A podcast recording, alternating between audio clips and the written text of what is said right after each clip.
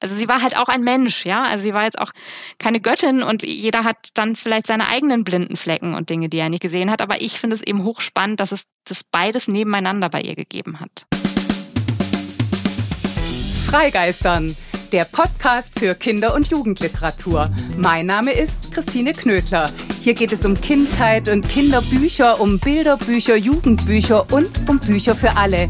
Ihr findet spannende Themen und Gespräche, es gibt Buchtipps und manchmal Verrisse. Und bei uns kommen die zu Wort, die schreiben, zeichnen, lesen. Abwechslungsreich, geistreich, begeisternd und das alle zwei Wochen mit den Freigeistern Gesprächen und mit Lesen und Lesen lassen. Hallo und herzlich willkommen zur 66. Folge von Freigeistern zum neuen Lesen und Lesen lassen. Es ist Sommer. Es war und ist sehr heiß hier in München und ich denke so oft und so gerne an unser letztes Gespräch, an Lindgren Geistern, an alles, was Katrin Hörnlein gesagt und erzählt hat über das, was zählt, was bleibt von Astrid Lindgren, an ihre Haltung zum Beispiel. Astrid Lindgren war eine literarische und politische Aufklärerin, auch wenn es in der Öffentlichkeit unbequem wurde. Und das ist bei mir sehr geblieben, ist weiter gegeistert sozusagen das Leben und das Schreiben dieser authentischen, autarken, selbstständigen Frau, die aber auch einfach ein Mensch war. Und das heißt, es gibt viele Seiten. Und dieses Menschsein macht ja viele Geschichten aus, nicht nur die von Astrid Lindgren, aber eben auch. Und weil ich ja jetzt bei diesem Lesen und Lesen lassen nicht nur in Anführungszeichen Astrid Lindgren Bücher besprechen will, habe ich umgeswitcht und nenne diese 66. Folge Sommergeister. Die lassen wir jetzt gleich fliegen. Bevor wir das tun, möchte ich aber unbedingt noch einen Tusch in die Welt schicken, denn haltet euch fest, es gibt jetzt seit drei Jahren Freigeistern. Am 14. Juli 2020 sind wir das erste Mal online gegangen, damals mit einem Gespräch mit der Schauspielerin Sandra Hüller, die über ihre Bücher der Kindheit gesprochen hat. Diese Folge hieß nicht nur begeistern, was hoffe ich für fast alle Folgen gilt. In dieser Folge habe ich die Frage gestellt, wer war eigentlich deine Pippi Langstrumpf? Seht ihr? So schließen sich die Kreise.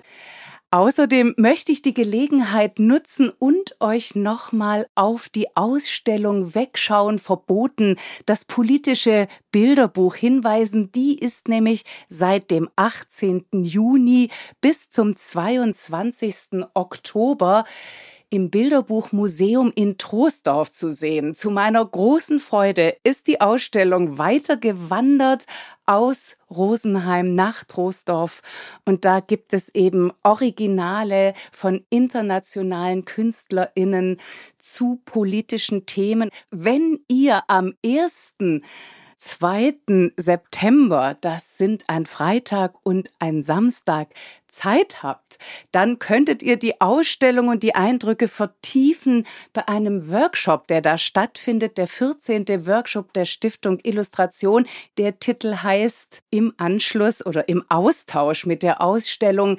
Hinschauen, weiterdenken, anders machen.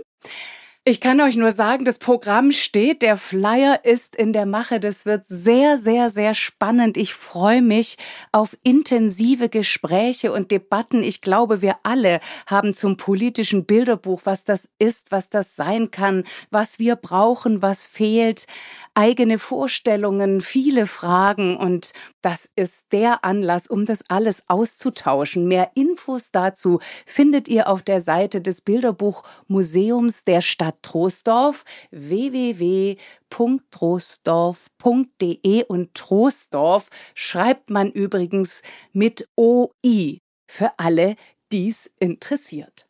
Und nun also nach dem Gespräch Lindgren geistern, bei dem ich mich nochmal ganz, ganz, ganz herzlich bei Katrin Hörnlein bedanken will, folgt das neue Lesen und Lesen lassen. Das hat schon mit Lindgren zu tun, auch wenn es jetzt nicht Lindgren geistern heißt, denn ich denke bei Lindgren immer auch an Sommer, an Schweden, an Ferien auf Saltkrokan, an Sonne, an Wasser, an Geschichten, die berühren und bleiben. Ich denke an Fliegen, und fallen und wieder aufstehen. Ich denke daran, wie es geht, Grenzen zu überwinden, übrigens auch immer die des Erzählens zwischen Realität und Fantasie und darum auch beim Lesen. Bei Astrid Lindgren denke ich an viel Witz und sehr viel Wärme und daran, dass ihre Bücher bis heute so unnachahmlich vormachen, worin die Kostbarkeit des Lesens liegt. Dieses Mal lassen wir also die Sommergeister los und fliegen. Wir begeben uns auf Sommerlesereise oder auf Sommerreiselektüre, ganz wie ihr wollt. Ich habe mehr Bücher als sonst ausgesucht, weil ich mir so vorstellen kann, dass ihr vielleicht gerade besonders Buchtipps sucht und wollt und mögt und es möge dann für alle von euch etwas dabei sein.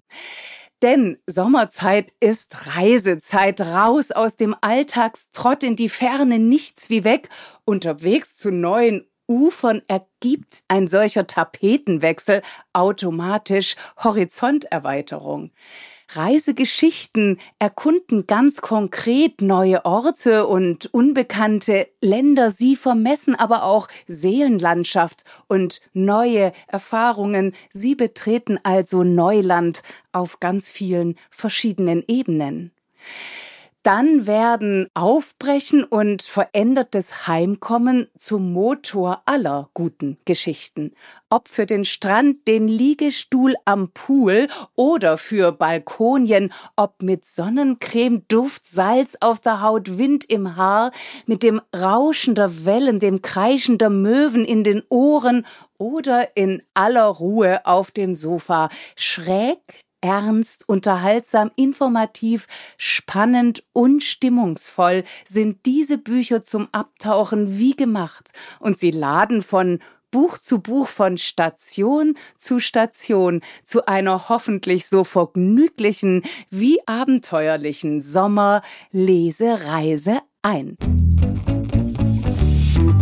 Die erste Station unserer Sommerlesereise führt uns zu den Bilderbüchern. Und da wiederum heißt die erste Station Weltreise, denn das ist der Titel des neuen Bilderbuchs von Philipp Wächter, das gerade bei Beels und Gelberg erschienen ist für Kinder ab vier Jahren. Weltreise mit Freunden. Es ist ein wunderbar leichtes Sommerbuch mit zeichnerisch hochkarätiger Bilderbrise wie immer bei Philipp Wächter. Was passiert? Ganz vorbildlich liest Waschbär erstmal, bevor er sich ans Erleben macht. Er liest eine Geschichte, bevor er beschließt, so etwas würde ich gern mal erleben. Abenteuer, Aufregung, Nervenkitzel und das Meer überqueren. Das wird zum Motto, das wird zum neuen Ziel. Abenteuer, Aufregung, Nervenkitzel und das Meer überqueren. Gesagt, getan. Der Waschbär macht sich auf den Weg, das Ziel Richtung Neuland. Erstmal führt sein Weg zu Dax, dessen Boot er sich ausleihen will. Prompt kommt Dax mit denn Freunde begleiten einander und so geht es weiter von Tier zu Tier. Zusammen mit Dachs geht's zu Fuchs, zusammen mit Dachs und Fuchs geht's weiter zu Bär und Krähe will auch mit. Wie in dem Spiel, ich packe meinen Koffer und in meinen Koffer kommt also immer ein weiteres Tier mit und das heißt ja noch ein Freund und das ist großartig. Und jedes Tier nimmt mit, was es besonders gut kann. Lesen und Lagerfeuer machen, wie der Waschbär, gute Laune verbreiten, Geschichten erzählen und einen Steinpilz finden, wie der Dachs, Omelette zaubern, wie der Fuchs, und zwar mit den Eiern seiner Hühner. Wespen verjagen wie der Bär. Übrigens, die gezeichnete Miniatur dieser Szene zeigt etwas anderes. Da sehen wir nicht den starken Bär, sein Wespen verjagen sieht eher nach Selbstverteidigung in höchster Not aus und übrigens Krähe holt Kräuter. Denn die ganze Mannschaft wandert und fährt über den Fluss und muss sich durch Stromschnellen kämpfen. Dann kommen sie an, sie brutzeln, sie schmausen, sie genießen, sie kicken eine Runde und gehen baden, bis der Regen kommt. Und alle und alles wieder ganz anders wird als gedacht. Neuland also, das zeigt sich an dieser Stelle, gilt auch fürs Innenleben. All das ist in typischer Philipp Wächter Manier gezeichnet und erzählt mit leisem Witz, wenn etwa der Fuchs eigene Hühner hat. Was? Oha. Oder wenn die Krähe kräht, mithin sacht alliteriert. Krähe holt Kräuter und sie sorgt dafür, dass wer beim Fußball fault, eine gelbe Karte kriegt. Ja, das ist sorgfältig und schön. Aber wir waren ja beim Regen und bei der einsetzenden Dämmerung.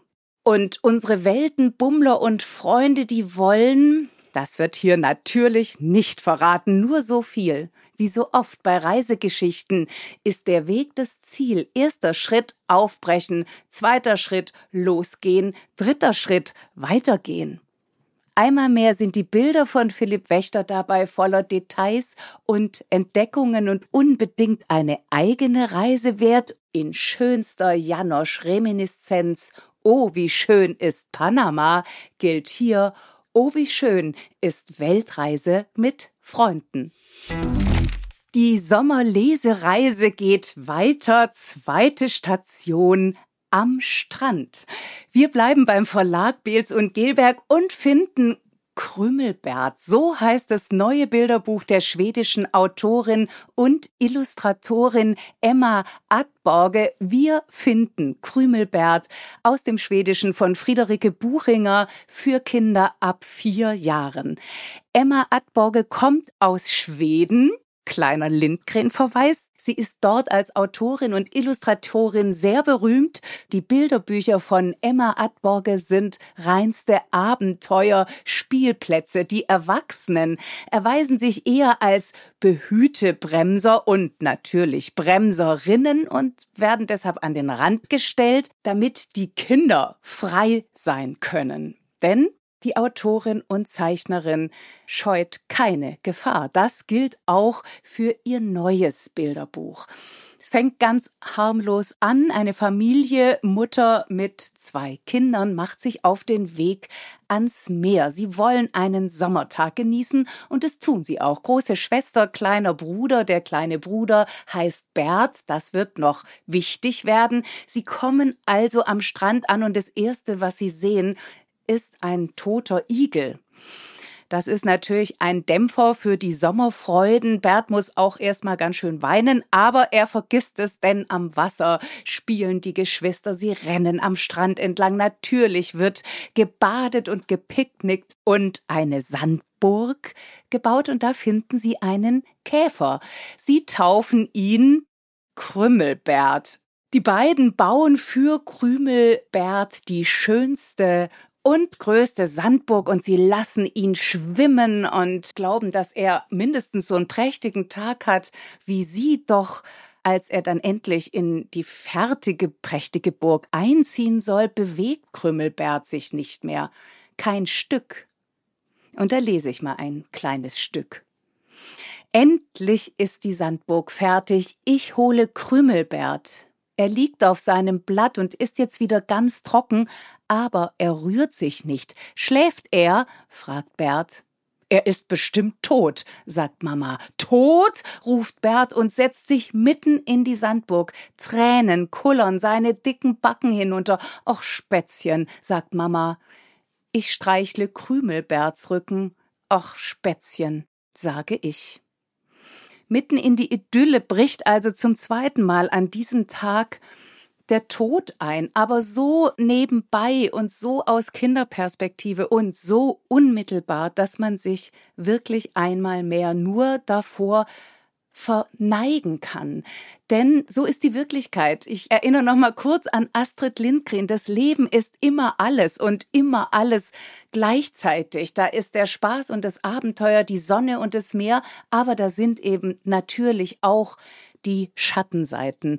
Und dass Emma Adborge das so unerschrocken zusammenmischt, dass sie den Kindern auch da ihre Freiheit zu den Gefühlen, zur Wut, zur Verzweiflung, zur Traurigkeit lässt, ist großartig und sie lässt ihnen auch den Freiraum zu einer Lösung, denn die große Schwester, die hat dann doch eine Idee, wie sie ihren Bruder Bert trösten könnte. Sie sagt nämlich, weißt du, wer sich jetzt freut? Es freut sich der Igel, denn der hat ja jetzt Gesellschaft von Krümelbert.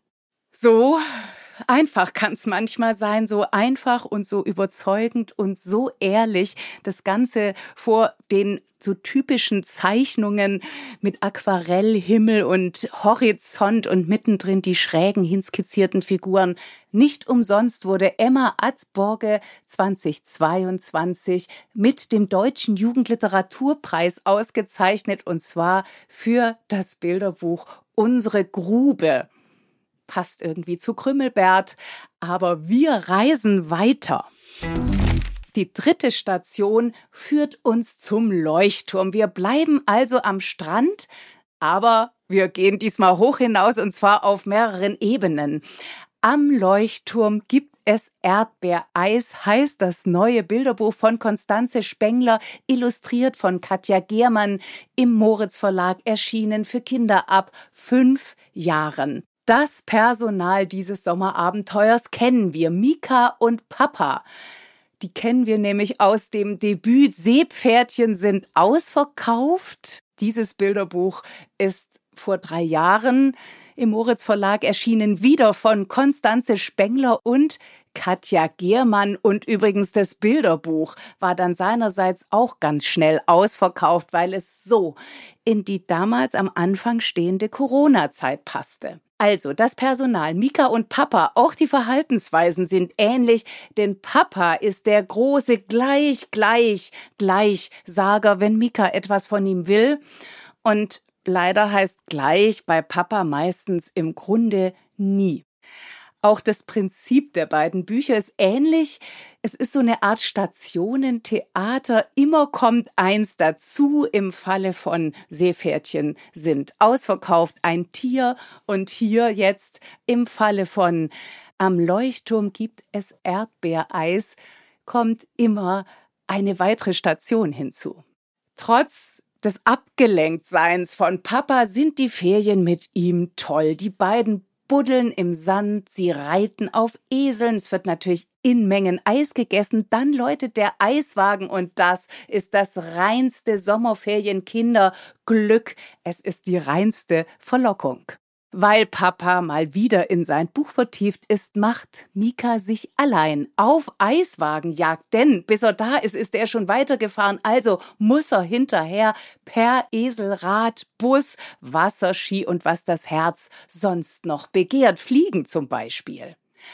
Am Leuchtturm gibt es Erdbeereis, ist ein tollkühnes, sommerfrisches, im Wortsinn abgefahrenes und absurdes Abenteuer. Immer kommt noch eins drauf. Hier in dem Fall die verschiedenen Sommervergnügungen nebst den dazugehörigen Menschen. Es treten nämlich auch sehr schräge Erwachsene auf. Überhaupt. Stichwort schräg. Schräg ist der Witz von Konstanze Spengler selbst auch Illustratorin weiß sie, dass Bilder weitererzählen, was der Text nicht ausmalt. Und das wiederum macht Katja Giermann und so entsteht eine eigene Entdeckungsreise auf ihren malerischen von Sommer und Farben strotzenden Illustrationen. Wir reisen weiter zu den Kinderbüchern. Und die vierte Station führt uns ins Freibad. Ulrich Hub und Jörg Mühle haben ein neues Kinderbuch veröffentlicht. Die beiden sind ja meiner Meinung nach ein Dreamteam. Das Kinderbuch heißt Arschbombe verboten, ist im Carlsen Verlag erschienen für Leserinnen ab acht Jahren. Dream Team. Warum? Weil sie beide so pointiert und reduziert und präzise und so unglaublich witzig sind. Sowohl der Autor Ulrich Hub als auch der Illustrator Jörg Mühle. Die beherrschen das einfach. Und Ulrich Hub verhandelt dabei ja auch immer noch so große Themen. Wie kann der Mann das? Das könnt ihr nachhören in dem Gespräch mit Uli Hub. Das war die 29. Folge von Freigeistern. Damals war Dezember und das Gespräch hieß Geistreich. Und nun also ein neues Buch von ihm, von den beiden Arschbombe verboten. Wir kennen schon lahme Ente, blindes Huhn, denn dieses Buch ist vor zwei Jahren ebenfalls im Carlsen Verlag erschienen. Blindes Huhn und lahme Ente, beste Freunde, allerbeste Freunde nach diesem ersten Band. Was für eine Kombination. Beide irgendwie eingeschränkt, aber beide einander dadurch so ergänzend und auch durch ihre Tricks, durch ihren Witz, durch ihren Mut bei lahme Ente, blindes Huhn verlassen Sie ja den Hinterhof oder, also auch das euch unbedingt ans Herz gelegt. Aber jetzt ist Sommer, es ist heiß, alle wollen ins Freibad, nur vielleicht nicht in Berlin, aber es gibt ein Problem, auch im Kinderbuch, denn Hühner sind im Freibad eigentlich verboten. Der Ente ist es also peinlich, mit dem Huhn ins Freibad zu gehen. Sie will andere Enten kennenlernen, doch dann macht ausgerechnet das Huhn das Rennen. Wie es ebenso ist, unerschrocken und immer den Schnabel offen, ist es plötzlich total beliebt. Und die Ente ist die, die nicht mitmachen darf. Das nennt man Freundschaftskrise. Und noch spannender wird es, als das Huhn zum Bademeister für die Poolparty gekürt wird. Denn, und da ist er wieder, der Witz von Ulrich Hub, wenn ein blindes Huhn auf andere aufpassen soll und wenn dieses blinde Huhn eine sehr unglückliche, lahme Ente trifft und die beiden aufeinander losgehen, dann ist das Drama, dann ist das Spektakel vorprogrammiert. Obwohl es auch hier wieder um ja, eben ernste, große Themen geht wie Ausgrenzen. Hühner sind verboten, wie bitte um Eifersucht, um Verlustangst, ums Angeben und natürlich um Freundschaft geht, ist Arschbombe verboten zum Gackern lustig. Klar bei dem Titel und klar bei den unerschöpflichen Einfällen des Autors Ulrich Hub und des Illustrators Jörg Mühle. Bitte mit Karacho hinterher ins kühle, coole Nass. Vom Freibad geht's jetzt ans Meer. Das ist die fünfte Station und die bringt man ein bisschen einen anderen Ton rein. Denn das Buch, das ich euch jetzt hier nennen will, ist tatsächlich weitaus unheimlicher. Und übrigens scheint da auch nicht in einem Fort die Sonne. Ganz im Gegenteil. Es regnet sehr viel in dem Kinderroman Auf der Suche nach Emily McCrae aus dem Englischen von Bianca Duc. Geschrieben hat es Fiona Langmir. Erschienen ist es bei Knesebeck für LeserInnen ab zehn Jahren.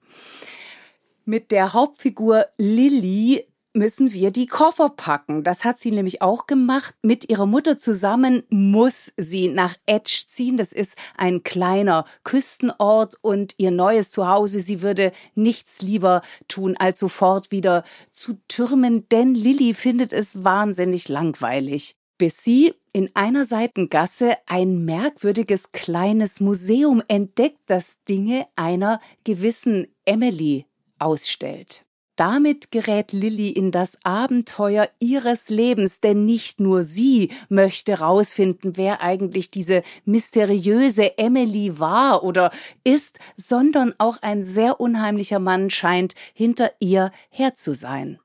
Auf der Suche nach Emily McCrae findet Lily neue Freunde. Mit Sam und Jay kommt sie einem wirklichen Verbrechen auf die Spur, bei dem auch die freundliche Bibliothekarin Mrs. Bright, das Meer, der Sturm und Seemannsgarn um einen millionenschweren Diamanten eine wichtige Rolle spielen.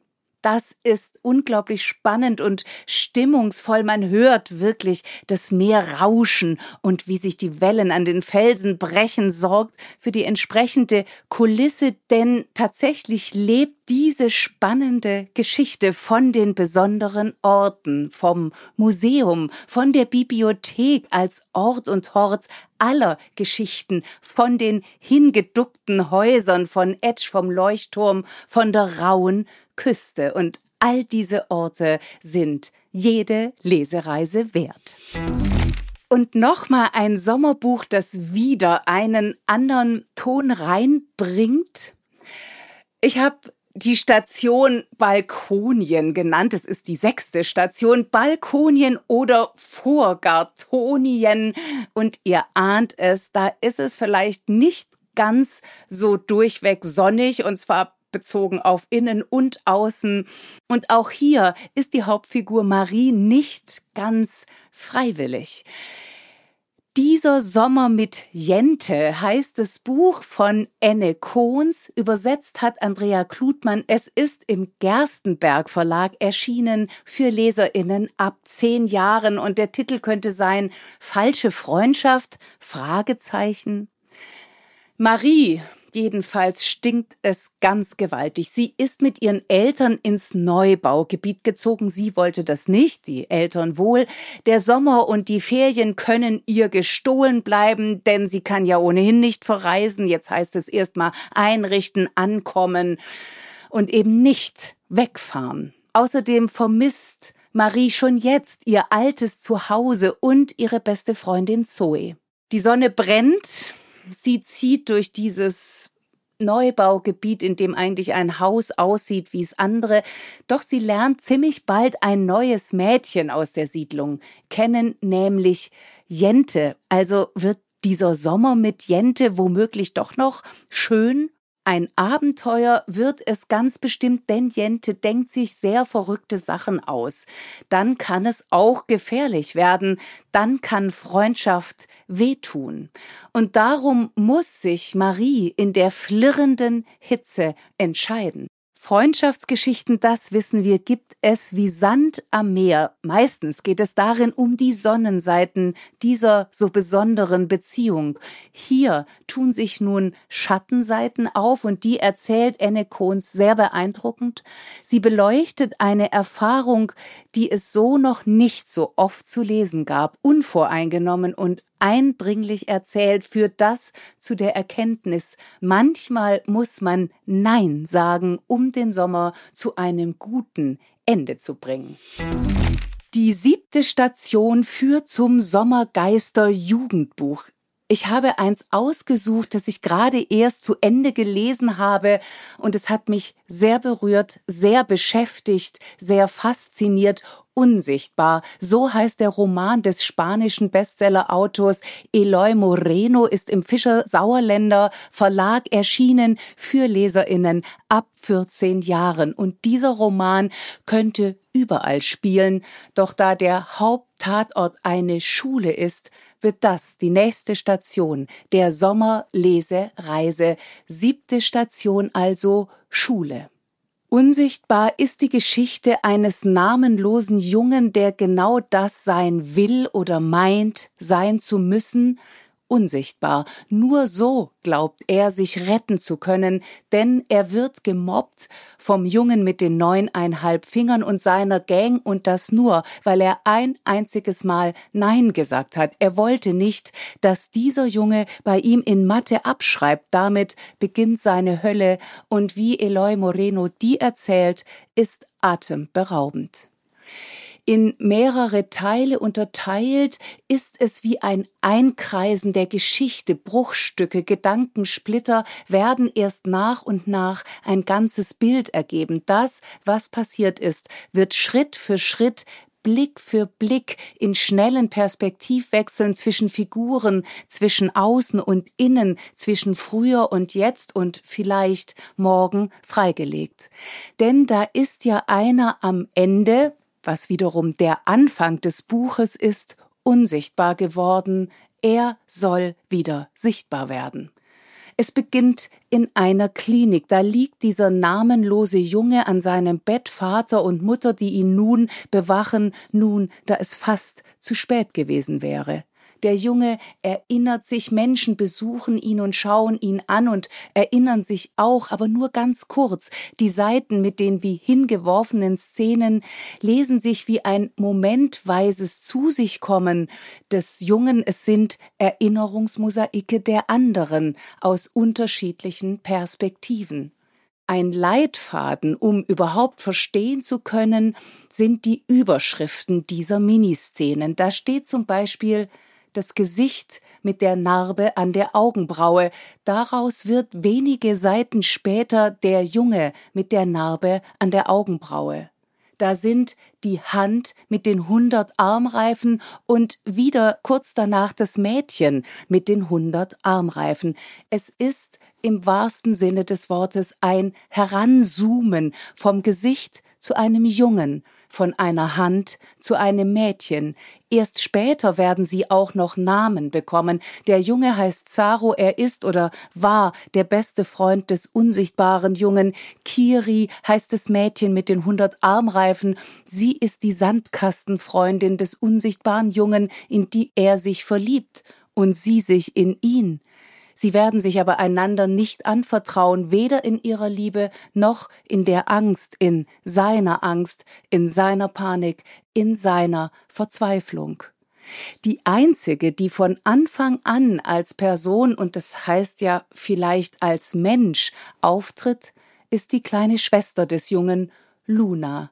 Sie sieht ihn immer, sie liebt ihn immer, auch dann, natürlich auch dann, als er sich selbst längst nicht mehr liebt, sondern als Feigling verachtet, als er sich hasst dafür, dass er den Mund nicht aufkriegt, dass er sich nicht wehren kann. Luna ist da, sie wird ihn am Leben halten.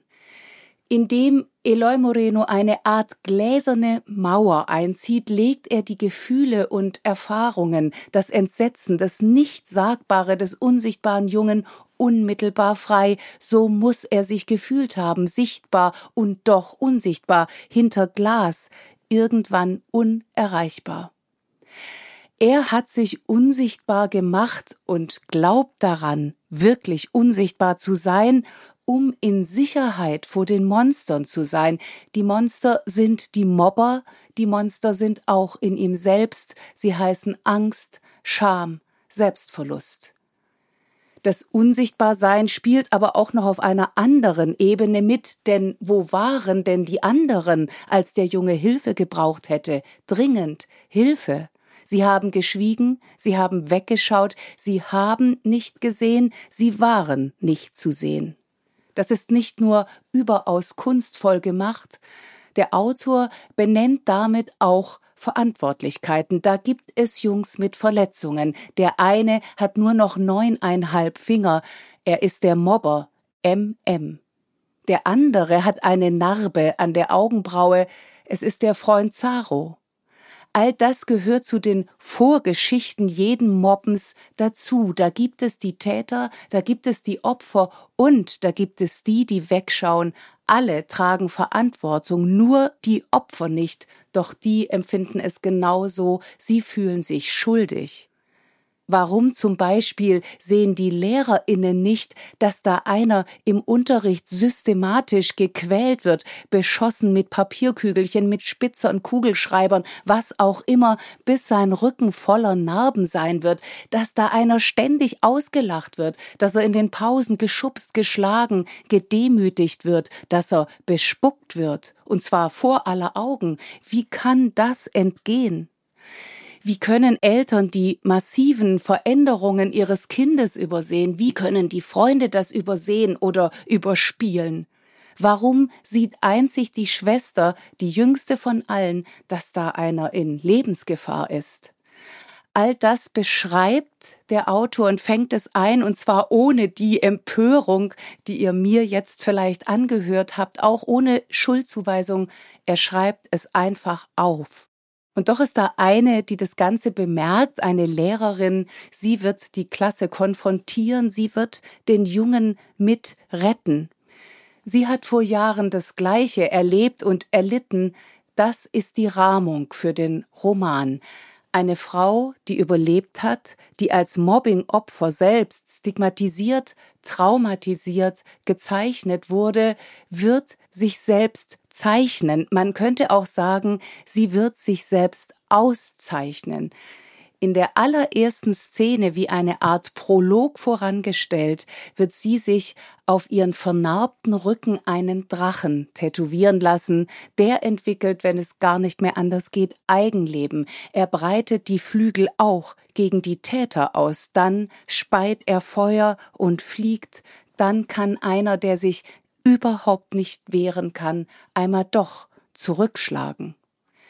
Das Thema ist klar Mobbing. Das System Mobbing wird Stück für Stück vorsichtig und unerbittlich zugleich freigelegt. Die Form, in der das geschieht, ist kunstvoll, der Roman Literatur. Zugegeben, Strandlektüre ist das nicht, aber, und das meine ich jetzt durch und durch positiv, Pflichtlektüre, denn was da geschrieben ist, geht uns alle an, es geht unter die Haut, im Buch wortwörtlich, beim Lesen im übertragenen Sinn, es betrifft alle, die ganze Gesellschaft, es wird berühren, so ging es mir zumindest, und bleiben. Wir nähern uns dem Ende unserer Sommerbuchreise. Die achte und letzte Station ist Schweden. Und zwar fürs Sachbuch und für die Freigeistern-Rubrik Vorlesen. Anknüpfend an die letzte Folge Lindgren-Geistern, an das Gespräch mit Katrin Hörnlein, geht es nochmal um eine, wie sie fehlt in dieser Zeit, Erinnerungen an Astrid Lindgren, erschienen im Oettinger Verlag. Erinnerungen an Astrid Lindgren, das ist ein besonderer Zugriff, das ist eine tolle Idee, das ist, was dieses Buch auszeichnet. Denn indem Katrin Hörnlein diesen Zugang wählt, schreibt sie keine typische Biografie, sie folgt keiner Chronologie, das lässt der Autorin große Freiheiten, die sie nutzt. Sie muss nicht akribisch ein Leben nachzeichnen, das ohnehin schon oft beschrieben wurde. Sie kann sich diesem Leben persönlich nähern. Genau das tut Katrin Hörnlein und zwar, indem sie Menschen befragt, die Astrid Lindgren noch gekannt haben und die darum besondere Erinnerungen an sie haben. Katrin Hörnlein hat für ihr Buch die Familie, Freundinnen, Kolleginnen, die Assistentin von Astrid Lindgren oder ihre erste Biografin besucht. Übrigens, auch diese Frauen wurden zu Freundinnen. Mir scheint, das ist sehr typisch gewesen für Astrid Lindgren.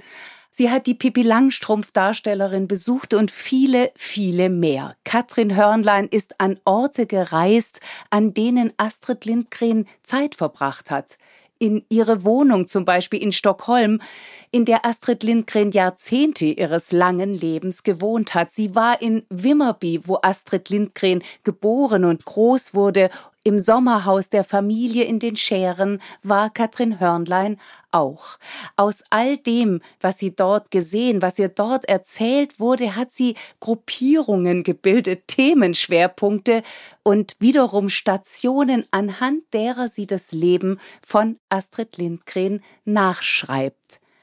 Denn Katrin Hörnlein nimmt uns zu einer Reise mit nach Schweden in das Leben von Astrid Lindgren. Sie hat Miniaturen geschrieben von Lindgren Menschen, Lindgren Orten und von Astrid Lindgren selbst und plötzlich sind wir in Schweden am Wasser. Wir riechen den Duft, wir hören die Möwen kreischen, wir hören natürlich auch die Menschen sprechen, wir denken vielleicht an Ferien auf Saltkrokan. Denn das macht dieses Buch aus. Wir reisen wirklich mit, wir begeben uns mit auf Spurensuche und das mit allen Sinnen. Die Themenschwerpunkte, von denen ich gerade gesprochen habe, 13 sind es, sind Kapitel. Und die wiederum sind wie Sprungbretter in die einzelnen Lebensabschnitte oder Lebensthemen eben. Von denen aus lässt sich dann wieder trefflich weiter reisen, weiter schreiben, weiter lesen. Die Kapitel heißen zum Beispiel Eine Wohnung voller Geschichten oder Die Hüter des Werks, Astrids Familie und ihre Kompanie oder Die politische Märchentante oder Das unsterbliche Kind. Natürlich ist vieles von dem, was Katrin Hörnlein anspricht, bekannt, etwa die glückliche Kindheit von Astrid Lindgren in Wimmerby oder der große Einbruch, als sie schwanger wurde, nach Stockholm ging, ihren Sohn Lasse nach Kopenhagen in eine Pflegefamilie geben musste und ihn erst zu sich holen konnte, als er drei Jahre alt war. Anderes hingegen liest sich wie das Heben eines Schatzes. Zum Beispiel, dass Astrid Lindgren all ihre Geschichten auf Stenoblöcke geschrieben hat, dass diese Notizen echte Entschlüsselungskunst brauchen dass sie in der Königlichen Bibliothek in Stockholm gehütet werden, eben wie Schätze, das dürfte weniger bekannt sein. Katrin Hörnlein hat sie gesehen und macht daraus ein eigenes Kapitel, kryptische Kringel und klingende Worte, und auch das ist ein wahrer Schatz indem die Zeitjournalistin Bekanntes und Unbekanntes mit den Erinnerungen anderer Menschen anreichert, indem sie Erinnerungen teilt und mitteilt, indem sie einen subjektiven Zugang wählt, indem sie respektvoll, sogar liebevoll beschreibt, was sie durch die Augen anderer gesehen, durch deren Erinnerungen und Erzählungen gehört hat und was das alles auch mit ihr selbst, mit Katrin Hörnlein macht, fängt sie vieles neu ein von dem Menschen Astrid Lindgren und von ihrer Menschlichkeit. Die vielen Blicke anderer erweitern den eigenen Blick und ergänzen das Bild von Astrid Lindgren immer wieder anders, immer wieder neu. Am Ende ihres Buches macht Katrin Hörnlein das Licht in der Wohnung von Astrid Lindgren aus. Und wir, wir können immer wieder dieses Buch aufschlagen, eine wie sie fehlt in dieser Zeit, Erinnerungen an Astrid Lindgren. Wir können in Geschichten aus dem Leben von Astrid Lindgren abtauchen. Wir können an die unzähligen Geschichten, die sie geschrieben hat, denken. Wir können sie wieder lesen. Wir können an ihren Sätzen kauen, darauf herumdenken und sie uns immer, immer wieder zu eigen machen. Denn diese Sätze haben bis heute Wirkkraft. Wir können daran denken, wie sie über Kinder gedacht hat, wie sie mit ihnen umgegangen ist, wie sie sie ernst genommen und tatsächlich für sie erzählt hat, ohne sie auch nur ein einziges Mal zu bevormunden. Das Interesse an den Menschen, das ist ein roter Faden, der sich durch das Leben und durch dieses Buch zieht. Wir können die Fotos anschauen, den Spuren folgen, denen Katrin Hörnlein gefolgt ist, und den Spuren, die sie in ihrem Buch neu ausgelegt hat. Und am Ende der 66. Freigeistern-Folge Lesen und Lesen lassen Sommergeister liest Katrin Hörnlein aus ihrem Buch und reist mit uns nach Schweden in die Schären ins Sommerhaus der Familie Lindgren. Liebe Katrin, bitte sehr. Das Freudenhaus in den Schären. Ich habe allein unter einer blühenden Traubenkirsche im Vasapark gesessen und mich aufs Land hinausgesehen, schreibt Astrid Lindgren am Pfingstsonntag des Jahres 1945 in ihr Tagebuch. Auch wenn sie von ihrem Wohnzimmer aus immer ins Grün des Vasaparks blicken konnte und nur wenige Schritte gehen musste, um zwischen den großen alten Bäumen umherzuspazieren, ihre Sehnsucht nach der Natur ließ sich nur außerhalb der Stadt stillen. Ein Glück für Lindgren, dass Stockholm nicht nur am Wasser liegt, sondern dass die schwedische Hauptstadt in Richtung Nordosten in den Schärengarten übergeht, wo das Land in ungefähr 30.000 felsige Inseln zerbröselt. Manche davon sind so klein, dass sie nur von Vögeln und Seehunden besucht werden. Auf den größeren verbringen die Hauptstadtbewohner seit Generationen ihre Ferien und entfliehen dem Großstadttrubel. Auch Astrid Lindgren hatte ein Sommerhaus in den Schären, auf der Insel Furusund, die knapp 100 Kilometer nordöstlich der Stockholmer Innenstadt liegt. In Furusund machten Astrid und Sture anfangs Urlaub mit den Kindern. In Furusund schrieb Astrid später viele ihrer Geschichten, In Furusund hatte sie nicht nur die Natur um sich, sondern fand auch Ruhe, wenn ihr der Rummel um ihre Person in der Stadt zu viel wurde.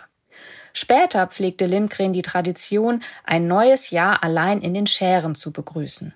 Ihren deutschen Verlegern berichtete sie 1983, Neujahr habe ich wie gewöhnlich Mutterseelenallein in Furusund gefeiert. Das Wetter war nur Nebel und Regen und Wind, und ich habe mich herzlich gefreut, jeden Tag. Gut 40 Jahre später bin ich an einem Septembertag mit Lindgrens Tochter Karin Nümann und deren Tochter Morlin Billing zu einem Ausflug in die Schären verabredet. Wir wollten uns am Taxistand vor der Tunnelbahnerstation Robsten treffen. Dort würden sie mich mit dem Auto einsammeln, hatte Morlin geschrieben. Ein Taxischild finde ich schnell, allerdings steht das zwischen den Fahrspuren, und während links und rechts die Autos statt aus und statt einwärts an mir vorbeirauschen, denke auch ich sehnsüchtig an die Ruhe der Natur. Kurz darauf halten Lindgrens Nachfahrinnen auf dem Mittelstreifen. Astrids Enkelin Morlin fährt, vom Rücksitz winkt Tochter Karin. Ich nehme auf dem Beifahrersitz Platz. Nein, nein, ich fühle mich sehr wohl hier hinten, sagt Karin, als ich frage, ob nicht sie lieber vorne sitzen möchte.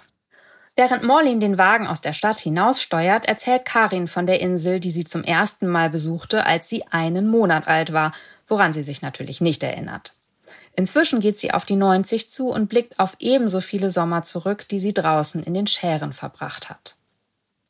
Astrid Lindgren entdeckte Furusund, als die Eltern ihres Mannes sich in den 30er Jahren hier niederließen. Anfangs wohnten die zur Miete, erzählt Karin Nümann. 1939 kauften sie dann ein rotes Holzhaus direkt am Sund, nicht weit von der Landungsbrücke entfernt. In den ersten Jahren war der Wasserweg der einzige Zugang zu Furusund. Die Lindgrens packten in der Innenstadt ihre Taschen für den Sommer und bestiegen das Boot, das viele Stunden durch die Schären tuckerte. Wie sie das damals gemacht haben, ist mir ein Rätsel, sagt Astrids Enkelin Morlin. Wenn wir heute rausfahren, packen wir schon für zwei Tage das ganze Auto voll. Neben der Fahrbahn glitzert immer häufiger das Wasser, weil die Ostsee sich hier an unzähligen Stellen ins Land gefressen hat. Von Inselchen zu Inselchen nähern wir uns Furusund, das wir schließlich von Swartnö aus über die letzte Brücke erreichen. Wir nehmen nicht den direkten Weg, wir machen einmal die kleine Rundtour für dich, sagt Morlin und fährt Richtung Nordkap der Insel. Kurz vor dem Sund zeigt sie nach links und erzählt, dass ihre Oma oft hier hoch in den Wald stapfte, um Blaubeeren, Walderdbeeren und Pilze zu suchen. An Furusunds Wertshüs, einem Vier-Sterne-Hotel, vorbei, biegen wir in die kleine Straße zu Astrids Haus ein.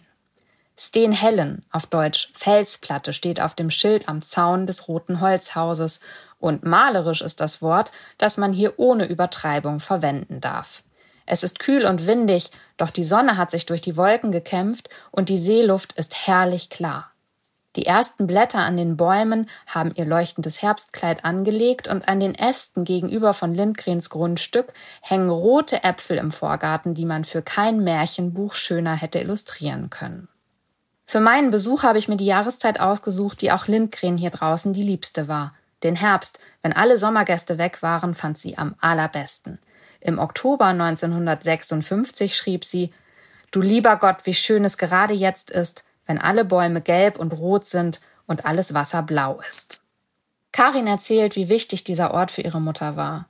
Astrid liebte die Natur dieser Insel. Anfangs war es natürlich noch viel purer und unberührter. Ich glaube, sie fand hier etwas aus ihrer Kindheit auf Nähes wieder. Die Natur war für meine Mutter ihre Religion. Als Astrid und ihr Mann das Haus von dessen Eltern übernahmen, ließen sie Strom legen. Inzwischen haben Karin und die Enkels den Hellen auch im Innern umbauen lassen, so dass es unten eine helle und geräumige Küche und ein neues Esszimmer gibt. Während Morlin Kaffee kocht, führt Karin mich ins Obergeschoss. Das erste, was ich sehe, als ich die enge Stiege hinaufgehe, ist ein Tisch mit einer alten Schreibmaschine links in einer Fensternische. Mit Blick auf den Garten, nicht aufs Wasser. Tochter Karin sagt, wenn Astrid tippte, war die Denkarbeit bereits getan. Besser vielleicht, wenn man bei dieser Fleißarbeit nicht von einer schönen Aussicht abgelenkt wurde. Die hat man im Schlafzimmer, das auf den Sund hinausgeht. Zwei alte Metallbetten mit grünen gepolsterten Kopfteilen stehen hier. Astrid schlief in dem unter dem Fenster, erzählt Karin. Hier hat sie also oft gelegen und an ihren Gedanken gearbeitet, Worte im Kopf bewegt und auf ihren Notizblöcken zu Geschichten geformt. Die Tochter hat schon viele Besucher durch diese Räume geführt, als ihre Mutter noch lebte und nach deren Tod. Sie weiß, was Journalisten sehen und fotografieren wollen, und sie hat vermutlich schon jede Frage gehört. Und doch ist Karin offen und geduldig.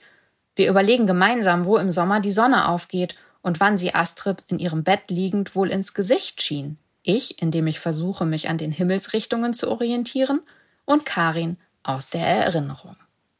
Meine Mutter nannte Sten Helen immer ihr Glädjehüs, ihr Freudenhaus, erzählt Karin und schmunzelt. Doch, doch, sie wusste, was sie sagte, und es sei typisch für Astrid, ein solch zweideutiges Wort zu wählen. Aber dieser Ort machte sie wirklich glücklich.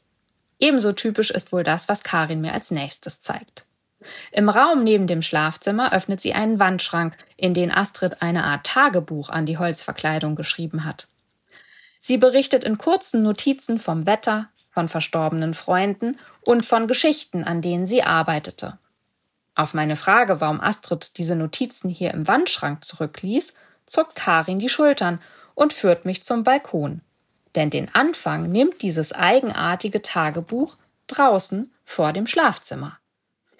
Karin öffnet die Tür und vor uns öffnet sich ein fantastischer Blick. Astrid erzählte zu Lebzeiten, dass sie manchmal nachts hier heraustrat und im Mondschein aufs Wasser blickte. Bei gutem Wetter schrieb sie auf dem Balkon. Und dann muss sie zwischendurch auf alle Viere gegangen sein, um sich auf besondere Art zu verewigen.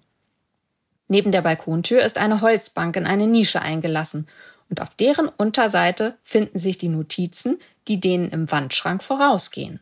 Man sieht dem Haus hier draußen sein Alter an. Die Farbe blättert von der Wand, die Nägel drücken sich aus den Bodendielen und in meinen Rücken, als ich mich unter die Bank schiebe und Karin laut vorlese, was ich zu entziffern glaube. Schreibe Madita. Schnee und Eis in Birkenlund, aber Sonne in Furosund, übersetze ich den schwedischen Eintrag aus dem Juni 1960. Ja, das klinge gut, sagt Karin und hört sich äußerst heiter an.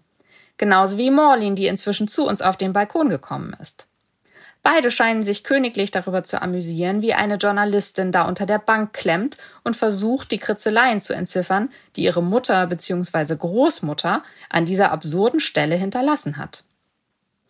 Es ist aber nicht nur unterhaltsam, sondern auch ganz praktisch, wenn hin und wieder Besucherinnen hier draußen herumkriechen, denn sonst hätten Morlin und Karin vielleicht nicht so schnell bemerkt, was ich jetzt sehe, dass die Schrift auf den vorderen Brettern bereits verblasst. Die salzige und feuchte Meeresluft scheint dem Holz zuzusetzen. Wir müssen etwas tun, um das zu erhalten, sagt Morlin. Vor allem muss man die Läden schließen, antwortet Karin resolut. Astrid hat die immer zugemacht. Das war's für heute. Das war die 66. Folge von Freigeistern Sommergeister. Ich hoffe, sie hat Lust gemacht auf Lesen und Lesen lassen, auf Reisen und auf Sommerlese. Ich danke euch wie immer fürs Zuhören und wie immer findet ihr mehr Infos zu den Büchern, von denen heute die Rede war und mehr Infos über uns sowie alle bisherigen Folgen auf unserer Website freigeistern.com oder ihr folgt uns bei Instagram. Wir Freigeister verabschieden uns jetzt erstmal in die Sommerpause. Bis zu unserem Wiederhören wünsche ich euch viel Sommer, viel Sonne, erholsame Ferien, unvergessliche Reisen in echt oder auf dem Papier. Ich wünsche euch viel Ohm und durchatmen und aufatmen. Ich wünsche euch abtauchen ins Wasser, ins Meer und in Bücher natürlich. Ich wünsche euch versunkene Lesestunden und beflügeltes Wiederauftauchen. Ich wünsche euch Abenteuer und Lese- und Sommer- und Sommerlesevergnügungen. Lasst die Sommergeister los. Viel Spaß. Bis zum nächsten Mal. Tschüss.